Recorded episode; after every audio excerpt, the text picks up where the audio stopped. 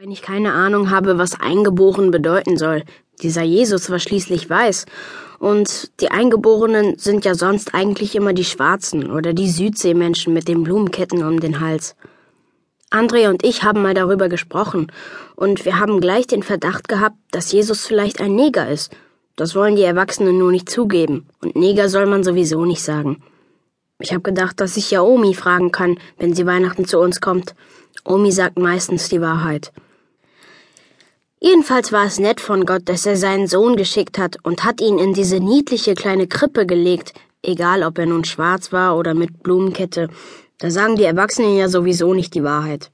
Weil eine Krippe natürlich viel besser ist als ein langweiliges Krankenhausbett, wo die Kinder meistens geboren werden, oder sagen wir mal ein Gitterbett in einer Hochhauswohnung. Für ein Krippenspiel wäre das ganz schlecht. Es würde überhaupt nicht echt aussehen. Und für die gebastelten Fensterbilder wäre es auch nicht so gut. Es ist schon ein Glück, dass Gott seinen Sohn in eine schöne Krippe gelegt hat, und darum sind wir jetzt auch alle dankbar und versuchen, gute Menschen zu sein. Es gibt natürlich noch einen Grund, warum wir das versuchen sollen, aber über den redet man nicht so viel. Das sind die Geschenke. Wenn man also zum Beispiel vor Weihnachten zu viel Blödsinn macht, dann gibt es vielleicht nicht so viel, und mit dem Weihnachtsmann hat das gar nichts zu tun. Nur mit den Eltern. Die finden, dass sie sich vor Weihnachten nun so viel Mühe gegeben haben mit den Kerzen und den Keksen und dreimal ins Weihnachtsmärchen gehen und darum sind sie dann auch ziemlich schnell enttäuscht. Vor Weihnachten muss man sich benehmen. Ich habe mir also auch wirklich große Mühe gegeben und bis zum vierten Advent habe ich es auch geschafft.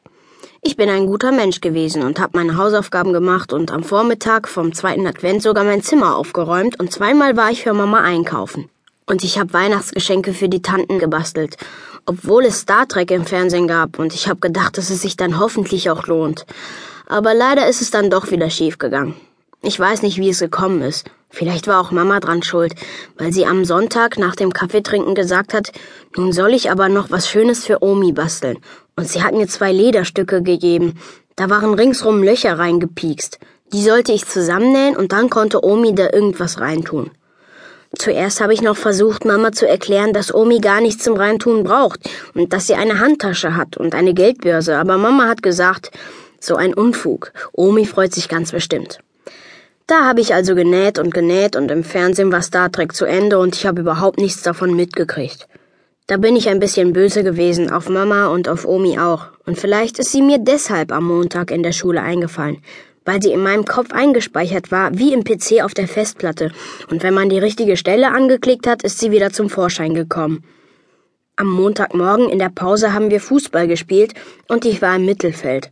Ich habe mich sehr bemüht, auch mal was Gutes zu machen, weil sie mich beim Fußball immer als den Letzten aussuchen. Darum habe ich auch so viel Wucht hinter meinen Schuss gelegt, wie es nur ging. Und da ist es dann eben passiert. Eigentore mag ja keiner gerne. Aber am schlimmsten war, dass sie mich danach alle angebrüllt haben, dass ich eine Lusche bin und der Untergang jeder Mannschaft. Und die ganze Zeit hat vom Rand her Thekla zugeguckt. Auf die wollte ich eigentlich beim Nachhausegehen warten. Und Thekla hat gelacht. Da habe ich weinen müssen. Die anderen hat das zum Glück nicht gekümmert, die haben weitergespielt, aber als wir wieder in die Klasse gekommen sind, hat mich Frau Mebold an der Schulter festgehalten. Christopher, hat sie gesagt, ich habe versucht, das Heulen abzustellen, aber jeder weiß, dass es nicht so einfach geht, wenn man erstmal richtig angefangen hat. Was ist denn los mit dir, Christopher? Da hat André gesagt, dass ich ein Eigentor geschossen habe, und Michael hat irgendetwas geflüstert. Und Thekla hat mich die ganze Zeit angeguckt. Da habe ich gewusst, dass es so nicht geht, und ich habe die Nase aufgezogen und mir den Rotz weggewischt, und ich habe gesagt, dass es gar nicht wegen dem Fußball ist, sondern weil meine Oma in der letzten Nacht gestorben ist. Das ist mir zum Glück noch rechtzeitig eingefallen. Dann weint ja wohl jeder. Da hat mir Frau Mebold den Arm um die Schulter gelegt, und Tegler hat mir ihr Taschentuch gegeben, und die anderen waren plötzlich alle ganz still. Sogar André hat gesagt, dass man an so einem Tag natürlich nicht gut spielen kann, und Michael hat sich entschuldigt. Aber am besten war, dass hinterher Thekla mit mir nach Hause gegangen ist, und sie ist manchmal so mit ihrer Schulter gegen mich gestoßen, und sie hat auch ganz lieb geguckt. Nur, dass wir dann vor unserer Haustür Frau Karg Wegener getroffen haben, die gerade den Mülleimer rausgebracht hat, war nicht so gut.